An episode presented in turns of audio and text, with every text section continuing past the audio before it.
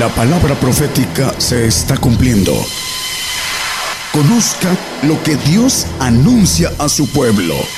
Bienvenidos a su programa, Gigantes de la Fe. Gigantes de la Fe. Los hermanos en otros lados, este, pues muchas bendiciones, hermano, y que seamos un vaso de bendición, dice la palabra, para que seamos edificados, para eh, presentemos a todo hombre perfecto en Cristo Jesús.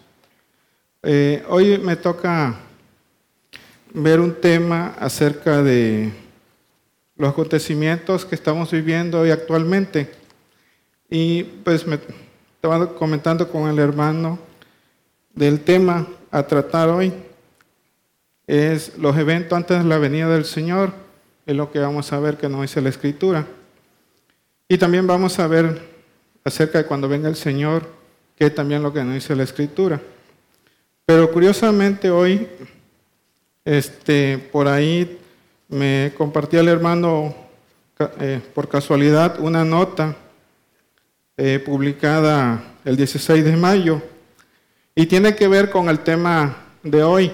Este tema pues es de muchos años que se ha venido compartiendo en las iglesias cristianas y dice de una la política exterior de Trump vaticina un apocalipsis, pero bueno, ¿Qué es lo que nos llama la atención de esta nota? Dice que la Casa Blanca opina que el presidente, hablando del presidente de Estados Unidos, está guiado en su política exterior por la creencia cristiana del arrebatamiento de la iglesia. Entonces aquí vemos claramente que todo esto pues se ha ido manejando desde hace muchos años que el hermano ha predicado acerca de estos acontecimientos y se ha llegado a, a niveles muy altos, tanto así que ha llegado al Capitolio de la, de la Casa Blanca.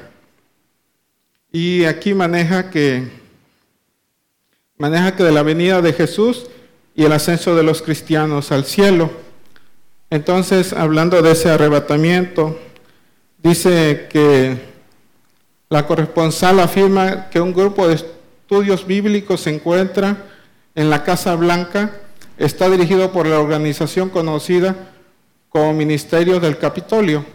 Bueno, entonces la nota está bastante amplia, bastante este, extensa acerca de lo que nosotros compartimos y acerca de los tiempos que hay que ser sabios para entender y lo que viene para el cristiano. Que hay un arrebatamiento, lo maneja la escritura. Pero en los tiempos que maneja la misma escritura, no es como lo maneja el, hombre. El hombre, pues, como dice 1 Timoteo 4.1, si vemos este texto, hermano, para ir dándole más o menos entrada al mensaje, ahorita vamos a ir viendo acerca de los eventos, acerca del Señor.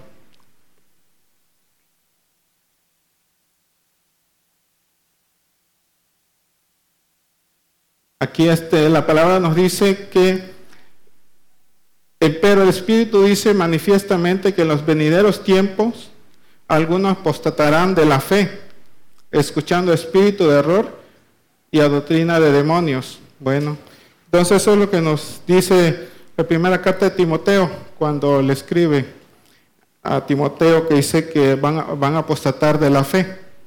Curiosamente, eh, eso es uno de los misterios que hemos compartido aquí, o han compartido varios hermanos. Eh, volviendo a, a, las noticias un poquito más, este, ya es bastante, dice que eh, ahí donde dice la noticia, dice, asimismo la corresponsal apunta a otros puntos en común, la creencia de los teólogos sobre el arrebatamiento.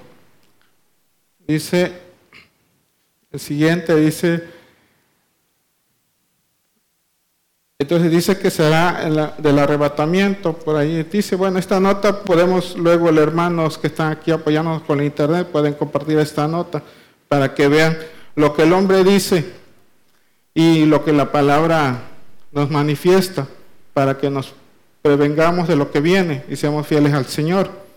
Eh, es muy importante, en 2 de Pedro 3.15, habla acerca de todos estos tiempos.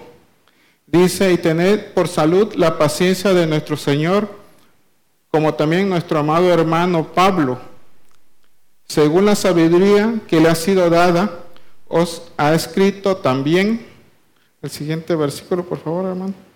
Y aquí viene y dice, casi en todas sus epístolas, hablando en ellas de estas cosas, entre las cuales hay algunas difíciles de entender. Dice que ese entendimiento es de manera espiritual, no de manera humana, las cuales los indoctos e inconstantes tuercen, como también las otras escrituras, para perdición de sí mismo. Entonces aquí claramente, pues hablando de los teólogos hoy en la actualidad, eh, hablan de este arrebatamiento, pero no hablan los puntos importantes que nos maneja la escritura, qué es lo que va a pasar antes de la venida del Señor. Eh, le dan la vuelta a todo esto. ¿Por qué? Porque el pueblo cristiano está dormido. En, en Hechos 13, 27 nos maneja también que dice, porque los que habitaban en Jerusalén y sus príncipes, no conociendo a este, hablando al Padre de verdad, y las voces de los profetas que se leen todos los sábados condenándolas, las cumplieron.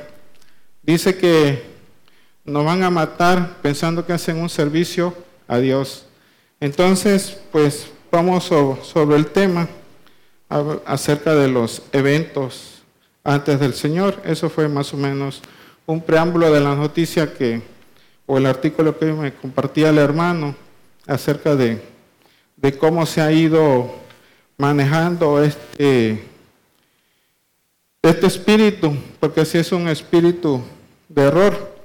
Eh, veamos aquí en Apocalipsis 12, 15. Dice que la serpiente echó de su boca tras la mujer agua como un río, a fin de que de hacer que fuese arrebatada del río. Entonces dice que esa serpiente echó un río sobre la mujer, hablando de, de la iglesia, la iglesia cristiana. Y en el versículo 16 dice, hace unos días el hermano compartía acerca de la parábola del sembrador y hablando de, la tierra, que somos nosotros, dice, y la tierra ayudó a la mujer y, la, y la tierra abrió su boca y sorbió el río que había echado el dragón de su boca. Entonces veamos que esa tierra, que, que es al 100%, va a ayudar a esa, a esa mujer, a esa iglesia, a los cristianos, que han sido, pues de una manera, están siendo engañados por ese tiempo que el Señor nos va a llevar sin antes ver lo que nos maneja la palabra. Dice en Génesis 3.4, hablando de ese, río, que es ese río, dice, hablando de esa mentira, dice a la mujer, nada más para sintetizar, dice a la mujer, dice, no moriréis.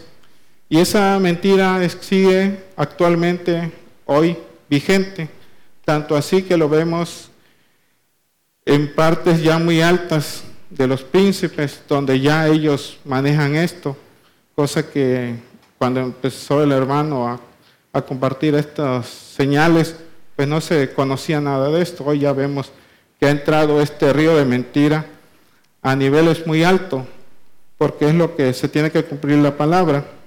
Entonces debemos de entender los tiempos que estamos viviendo eh, si hay un arrebatamiento o un... Pero debemos de entender primero qué es lo que va a pasar al cristiano.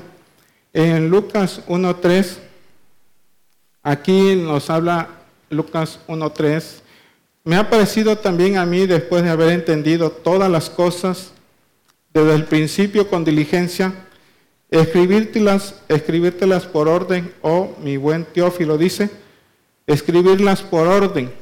Entonces, Necesitamos entender el orden de los tiempos para que nosotros podamos ser fieles al Señor. No estemos en, esperanzado en una falsa esperanza de nuestros tiempos. Hay que ir viendo lo que nos dice la Escritura. Dice que debemos de sujetarnos a las autoridades, pero más que nos sujetemos a Dios. Eso es muy importante para no este, al día de mañana tener un conocimiento correcto. Y en el versículo 4 de Lucas 1.4 dice, para que conozcas la verdad de las cosas en las cuales has sido enseñado.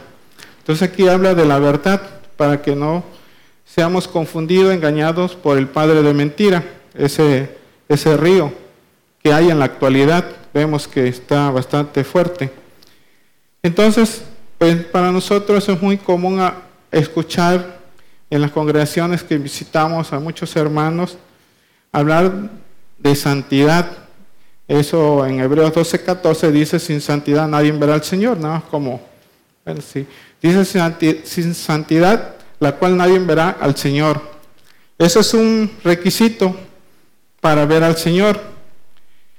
Eh, el siguiente que se maneja mucho en las iglesias, dice también, primera Tesalonicense 5.9, que Dios no nos ha puesto para ira, sino para alcanzar salud, o sea, santificación. Entonces, por eso el cristiano le da la vuelta, que este tiempo de ira, eh, este, el cristiano va a ser llevado a los cielos. Pero veamos qué nos marca la escritura con claridad. Dice que no nos puesto para ira. Ese, hay que ir viendo por qué, porque dice que no nos puesto para ira. Entonces, por eso la palabra nos, nos previene acerca del tiempo que estamos viviendo.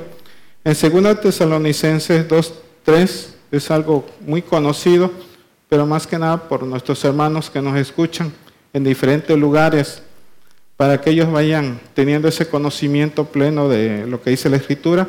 Dice que nadie nos engañe en ninguna manera, porque no vendrá, hablando del Señor, que no vendrá sin que antes venga la apostasía y se manifieste el hombre de pecado, el hijo de perdición. Entonces, si nosotros manejamos la medida del Señor, estamos omitiendo estos dos puntos muy importantes que tienen que ver con nuestra santificación. En Mateo 24, 24, hablando de que, que se levantarán falsos cristos, falsos profetas, darán señales grandes y prodigios. Dice que engañarán, si es posible, aún a los escogidos. Aquí nos maneja también que va a ver un, ese río de mentira, va a engañar, a, si es posible, aún a los escogidos. También este, bueno, en Mateo 24, 4 dice, también dice, mirad que nadie os engañe, hablando de, ese río de mentira, ese, tiempo que viene de, de apostasía, por esos espíritus que hoy en la actualidad se ha ido filtrando en todas las iglesias cristianas, la mayoría. Algunos tienen poco conocimiento de esto y saben que van a ser fieles, pero debemos entender más de la escritura para lo que nos espera. Dice en Segunda de Tesalonicenses 2:11 dice que Dios envía un espíritu de error para que crean a la mentira. Entonces, ¿para que crean a quién? Pues crean al padre de mentira, a Satanás, no a, no a Dios.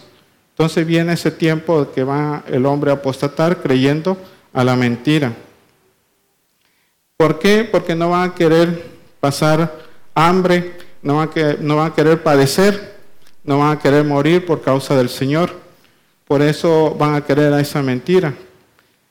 Eso es una parte que nosotros hemos venido compartiendo ya muchos años en Filipenses 1.29, no lo ponga hermano, que dice que el Señor nos concede dos cosas, de creer y padecer. Ese es uno de los requisitos que maneja la Escritura. ¿Por qué?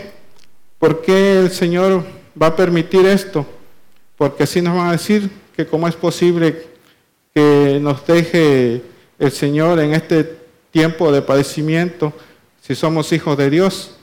En Apocalipsis 17 dice,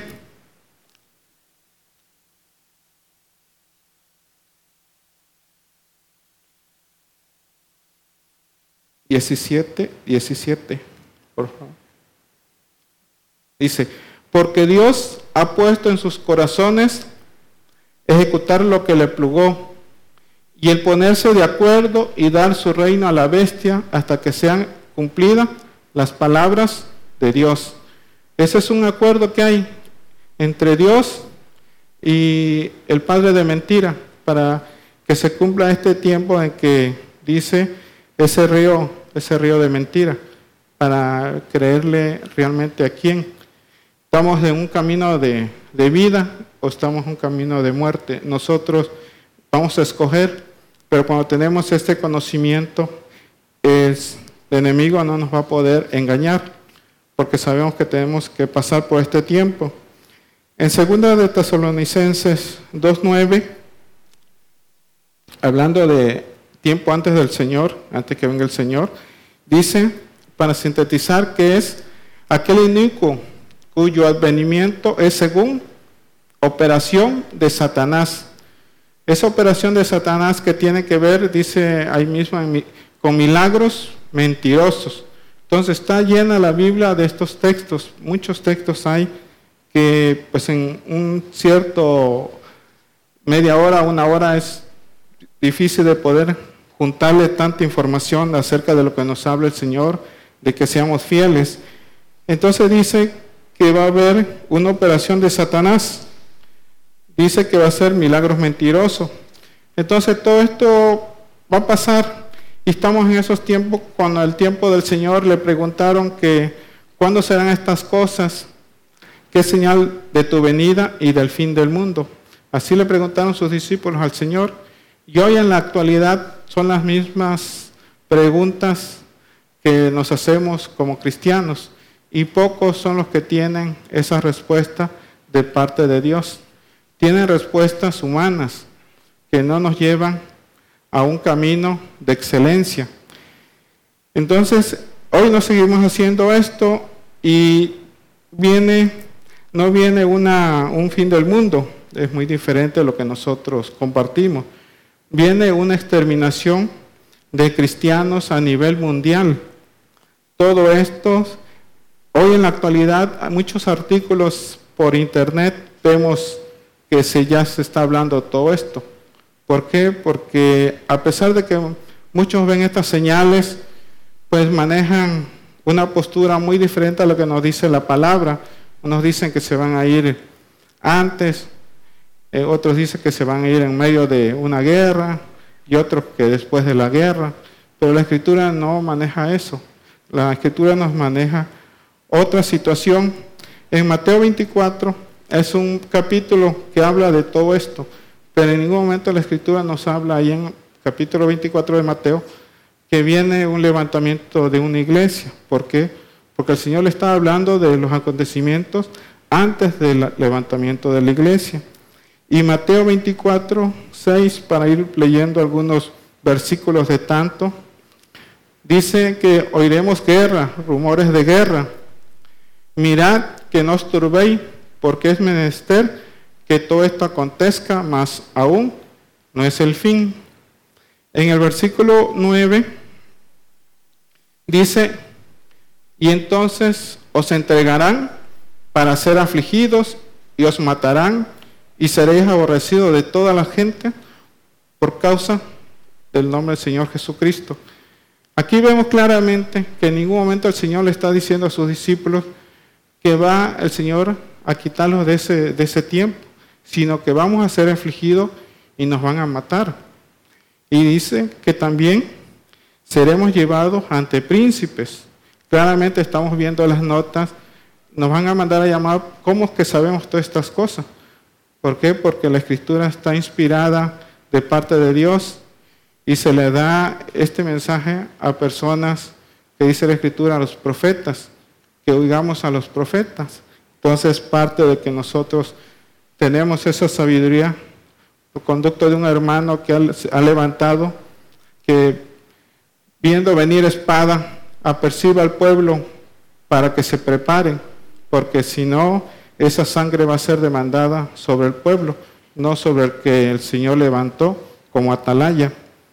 Aquí seguimos viendo eh, en, el, en el 10, versículo 10, todo Mateo casi. Muchos entonces serán escandalizados y se entregarán unos a otros y unos a otros se aborrecerán. Entonces viene este tiempo en donde eh, entre, entre familiares, entre amigos, entre conocidos, pues nos van a entregar, nos van a señalar que somos cristianos, nos van a aborrecer por el simple hecho de ser cristianos. Y en el versículo igual, dice el versículo 12, la caridad de muchos se resfriará. Dice, por haberse multiplicado la maldad, la caridad de muchos se resfriará. Ahorita vemos actualmente en todo a nivel mundial cómo esa maldad se ha ido multiplicando. Si nosotros leemos un poco Génesis, dice que el hombre se multiplicó, pero dice para hacer maldad. Por eso habla de acerca del diluvio. Entonces aquí, pues, hoy el hombre se ha multiplicado demasiado, pero se ha multiplicado también la maldad porque en ella va el hombre. Dice que todo el mundo está bajo maldad. Entonces vemos que se ha multiplicado esa maldad, se ha manejado lo que el Señor ha dicho, se está cumpliendo. Y el versículo 14, parte de lo que estamos viendo hoy en la actualidad, hoy actualmente por medio de las radios que los hermanos pues tienen a ver darnos esa oportunidad de ser canales de bendición para otros. Dice, será predicado este evangelio del reino en todo el mundo, por testimonio a todos los gentiles, y entonces vendrá el fin. Bueno, dice que será predicado este evangelio del reino. Cuando nosotros hacemos remembranza de esto, cuando el ladrón de la cruz le dijo al Señor, dice, acuérdate de mí cuando estuvieras en tu reino. Y le dijo el Señor, de cierto estarás conmigo en el paraíso. Nosotros hoy en la actualidad tenemos oportunidad de entrar al reino de Dios con base a la fidelidad que, tenemos que estar firmes en lo que Dios quiere de nosotros, venga lo que venga. Entonces dice que por testimonio a todos los gentiles, porque dice que el Señor vino a anunciar juicio a los gentiles. Aquí el Señor se está refiriendo a los gentiles. Y dice, y entonces vendrá el fin, el fin de los gentiles, porque todo el cristiano fiel al Señor, pues va a tener que dar su vida por causa del Evangelio. Por eso habla, entonces vendrá el fin. Todo eso está cumpliendo hoy en nuestra actualidad, hermano. Nosotros somos esa punta de lanza que se está predicando ese Evangelio del reino, eh, no de, de salvación, sino que podamos ser excelentes, seamos, seamos perfectos, que seamos hijos de Dios. Y para consiguiente, en el versículo 21 dice que habrá grande aflicción, cual no fue desde el principio del mundo hasta ahora ni será.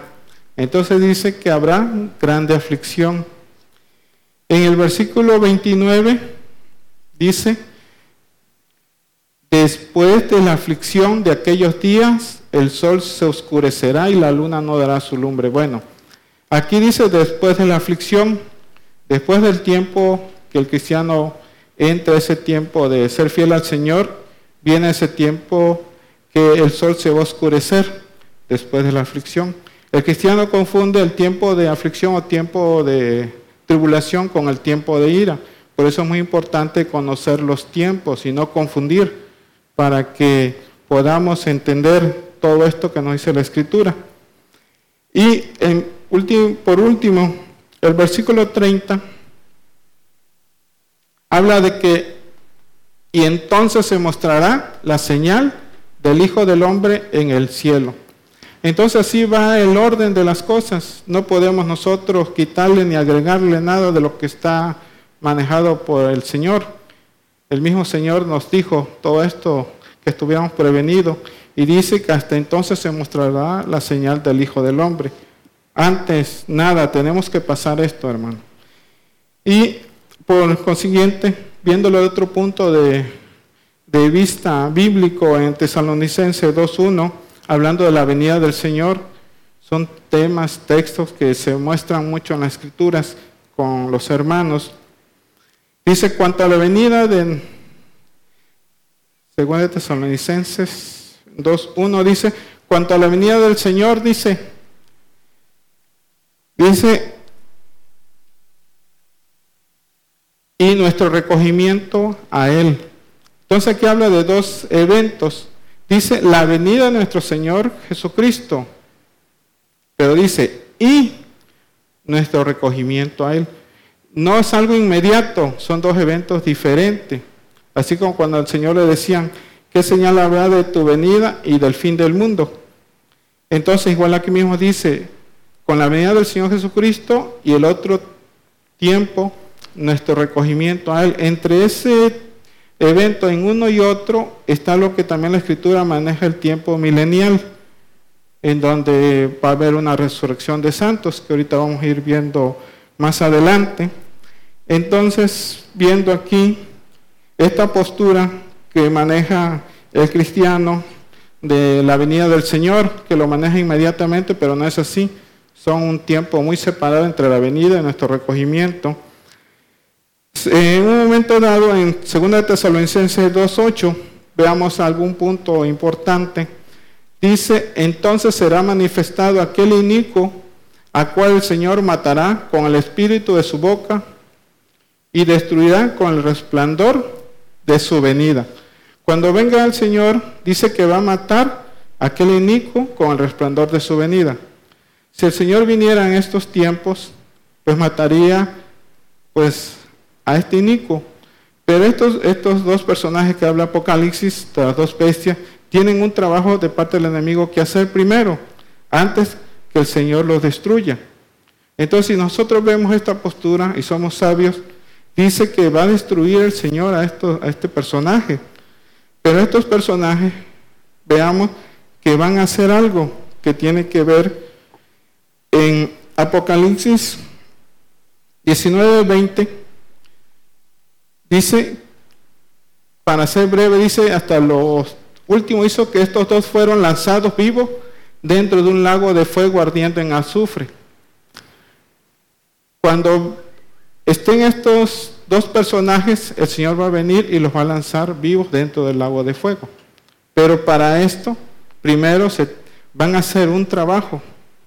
Si viniera el Señor hoy, haría esto también. Estos dos fueron lanzados.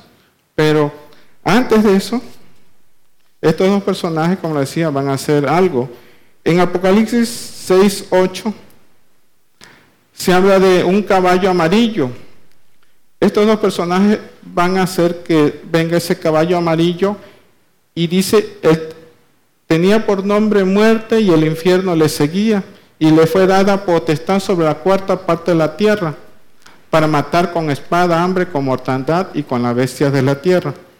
Parece ser que dice, bueno, aquí no hay no habla de ningún cristiano que va a morir por ellos.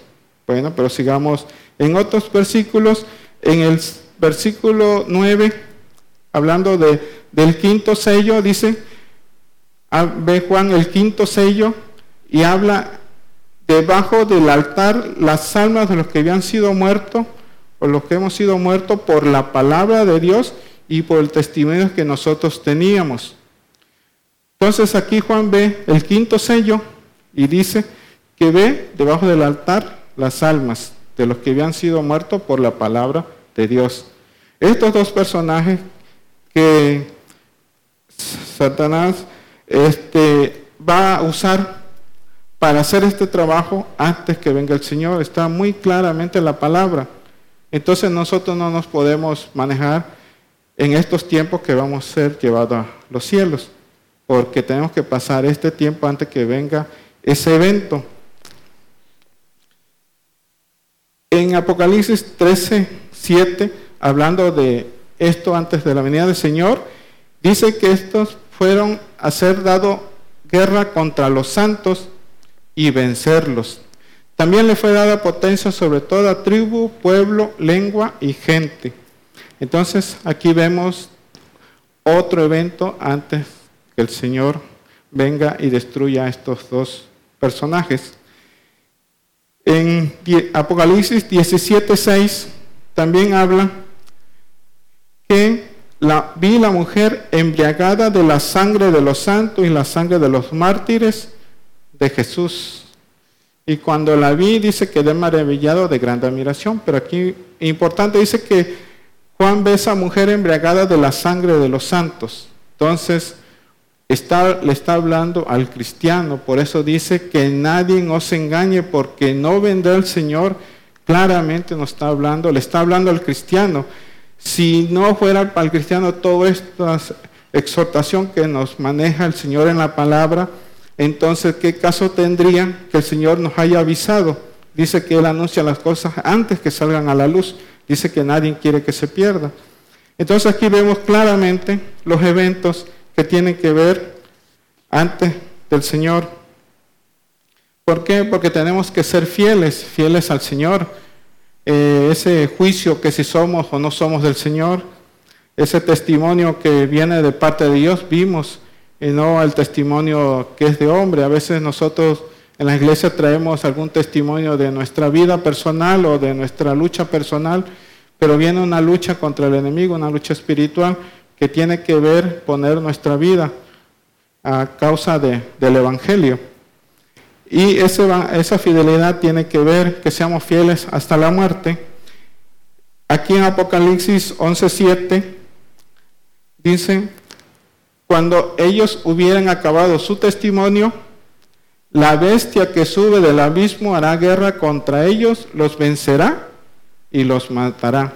Entonces aquí vemos claramente que le está hablando al cristiano, dice cuando ellos hubieran acabado su testimonio, dice la bestia que sube del abismo. Si el Señor viniera, pues dice que va a lanzar a los dos personajes al agua de fuego. Y entonces no se cumpliría esto. Dejaríamos a un lado, pero no, primero son estos que va a suceder para el cristiano, que va a ser que cuando terminemos nosotros nuestro testimonio de, de ser fieles al Señor, dar la vida por el Señor, que viene para nosotros una prueba, ese es el testimonio que viene, que trae el Señor Jesucristo acerca de la profecía. Hemos visto otros temas acerca de esto. Y dice que nos, hará guerra y nos va a vencer y nos matará como cristianos. Pero este, nosotros en Apocalipsis 12, 11 dice que nosotros le vencemos por la sangre del cordero porque no amamos nuestra vida hasta la muerte. ¿Por qué? Porque el Señor nos va a dar vida. Ahorita vamos a ver otros textos eh, cuando esté el Señor aquí. se tiene que cumplir lo que dice Juan 5.6. Dice que el Señor no vino nada más por agua, sino que vino por agua y sangre. Ese es otro de eh, eh, que vino por agua y sangre. Eso se va también a cumplir. Nada va a dejar de pasar lo que está escrito en la ley. Dice, no por agua solamente, no por nada más por la salvación, sino tenemos que entrar a ese pacto de santificación y de perfección. Dice, y el Espíritu es el que da testimonio, porque el Espíritu es la verdad. Testimonio es algo que nosotros vamos a testificar que sí realmente Dios estuvo entre nosotros, que Dios es real, que habla al hombre, nos previene y que conoce lo que va a suceder y que quiere que nosotros pues seamos fieles al Señor, tengamos esa fe de resurrección. Y en 1 de Juan 5, 7 dice, porque tres dan testimonio en el cielo, el, el, Padre, el Verbo, el Espíritu Santo, y estos tres son uno, hablando de, esa, de ese testimonio que traemos. En otros estudios hemos visto cuál es el plan de, del Espíritu Santo, el Espíritu del Señor y el Espíritu del Padre. hemos visto esto, porque se tiene que, cumplir y esto es lo que traen ese testimonio. Entonces dice que el que quiere salvar su vida la perderá y el que perdiere su vida por causa del Señor dice que la va a ganar. Después de ese tiempo, bueno, hablo de lo que nosotros comentábamos, que viene un tiempo de oscuridad, lo que manejaba eh, Mateo. Entonces dice que Mateo 24, 29 decía que el tiempo de, oscuridad, en Ezequiel 32, 7 y el versículo 8 dice cuando te habré muerto. Entonces aquí ese tiempo de, oscuridad, ese tiempo de ira, ya nosotros ya nos vamos a estar. ¿Por qué? porque nosotros habemos muerto por causa de la palabra. Dice que en Tesalonicenses 5.9 dice que no nos puso para ira. El cristiano dice, no, pues que en ese tiempo pues nosotros vamos a estar en los cielos con el Señor y luego vamos a regresar. La escritura no nos dice que vamos y regresamos. La escritura claramente nos dice para siempre. Entonces, volviendo un poquito hacia atrás, dice que para, eh, no nos puso para ira, sino para alcanzar salud. ¿Por qué no nos puso para ir al Señor? Porque Apocalipsis 13:15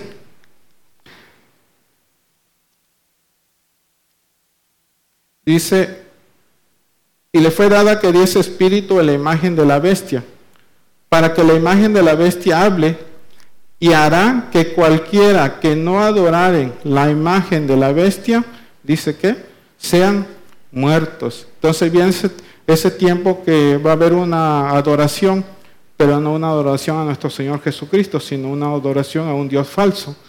Entonces dice que todo el que niega al Señor, pues prácticamente pues va a ir a ese tiempo que va a adorar a esa bestia.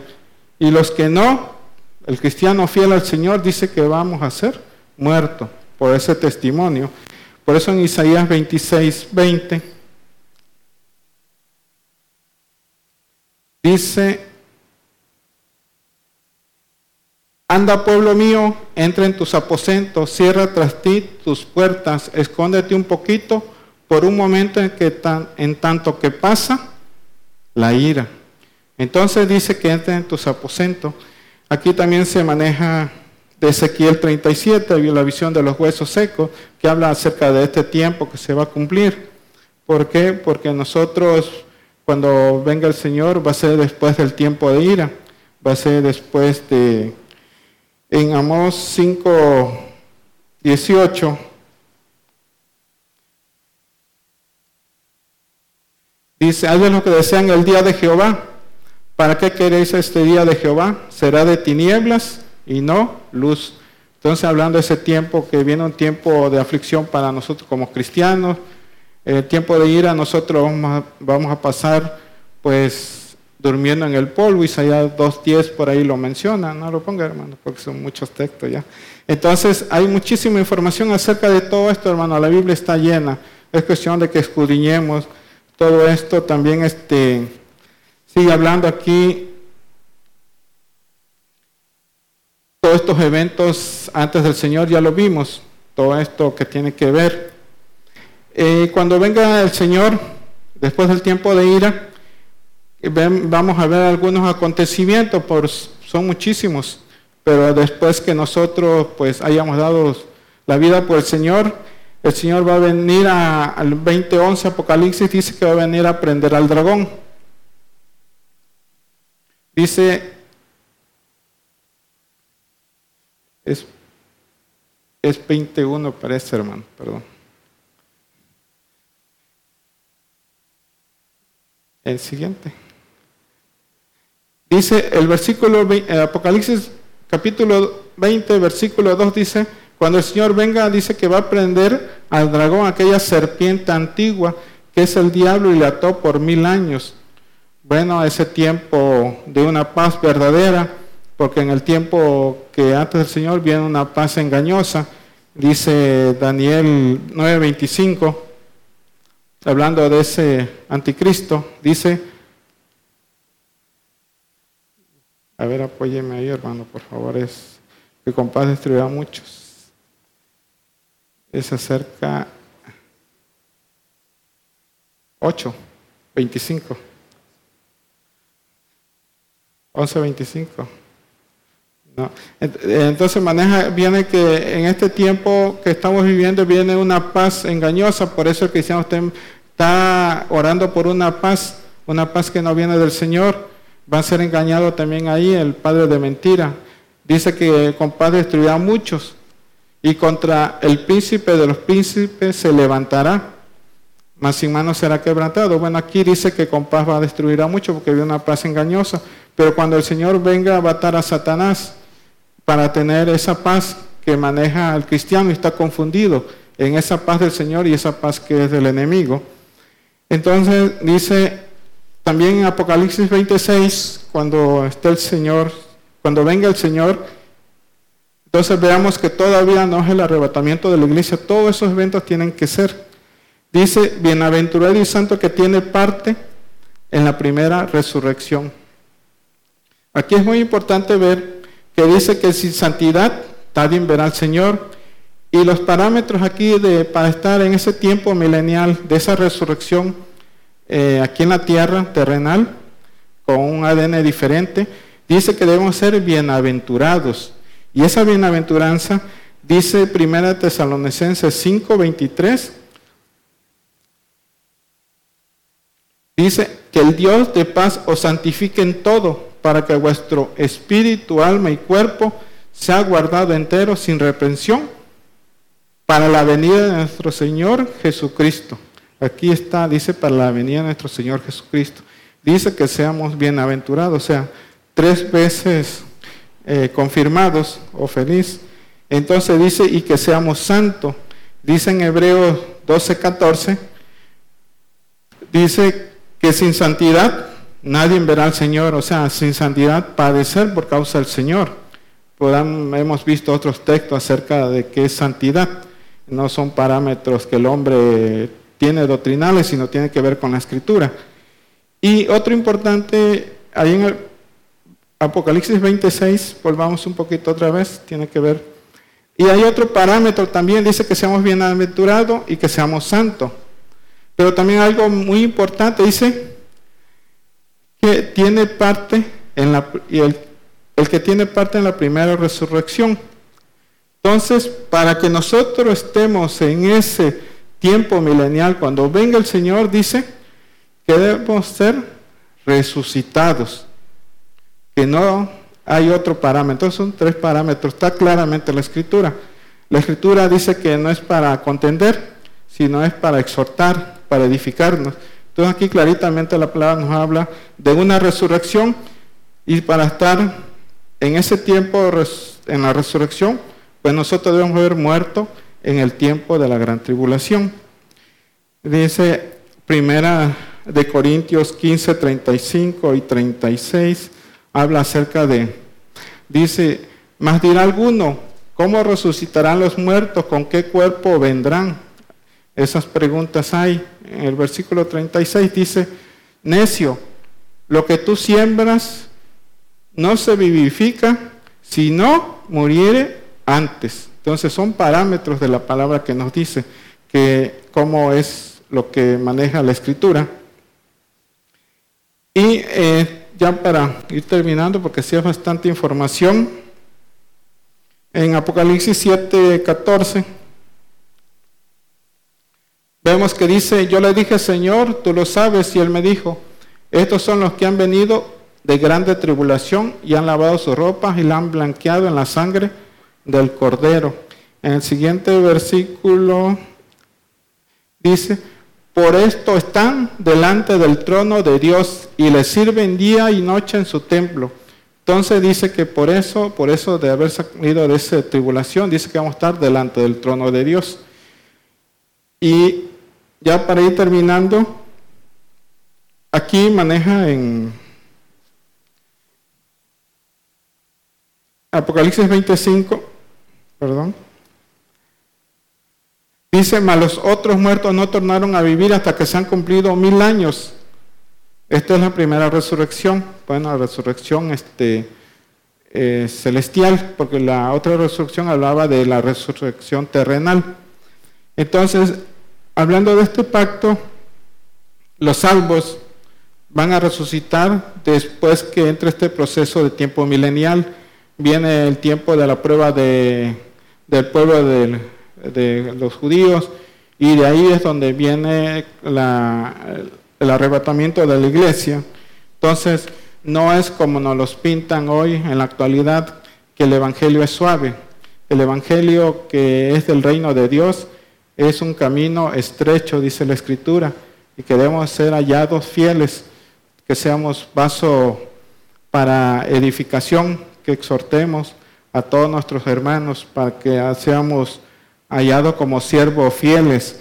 Por eso Pablo decía en Hechos 20, 23, hablando al mismo Pablo, decía, el Espíritu Santo por todas las ciudades me da testimonio diciendo que prisiones, tribulaciones me esperan. Entonces, eso es lo que manejaba Pablo. En ningún momento Pablo, sus escritos de Pablo, habla de algo acerca de eso. Él aclaraba los puntos, que sí era cierto, un arrebatamiento, pero que no fuéramos engañados. Primero teníamos que pasar bajo un proceso de parte de Dios. Entonces, en el versículo 24 de ahí mismo dice, más de ninguna cosa hago caso ni estimo mi vida preciosa para mí mismo solamente que acabe mi carrera con gozo y el ministerio que recibí del Señor Jesús para dar testimonio del Evangelio de la gracia de Dios. Entonces Pablo fue uno de los personajes que fue llamado para predicarle a los gentiles, edificar esas iglesias de los gentiles que hasta hoy está vigente y que el enemigo con ese río de mentira trata de confundir al cristiano que no va a pasar esas pruebas. Pero dice la Escritura que debemos estar armados de ese, pensamiento por lo que Cristo padeció. Entonces, hermanos que nos escuchan, eh, esperemos que esta bendición pues también le alcance a ustedes, que el enemigo no recoja esa, esta palabra, sino que sea para edificación. Dice, que la, dice la Escritura que la profesión nos edifica, nos exhorta y nos consuela. Nos va a edificar como cristianos verdaderos, fieles, y nos va a exhortar a seguir adelante y nos va a, dar fuerzas para cuando el tiempo de prueba seamos fieles al Señor, venga lo que venga, escudriñemos lo que está escrito, no dejemos engañar por las artimañas del enemigo, hermanos. Bueno, pues Dios les bendiga, hermanos, y muchas gracias. Dios les guarde.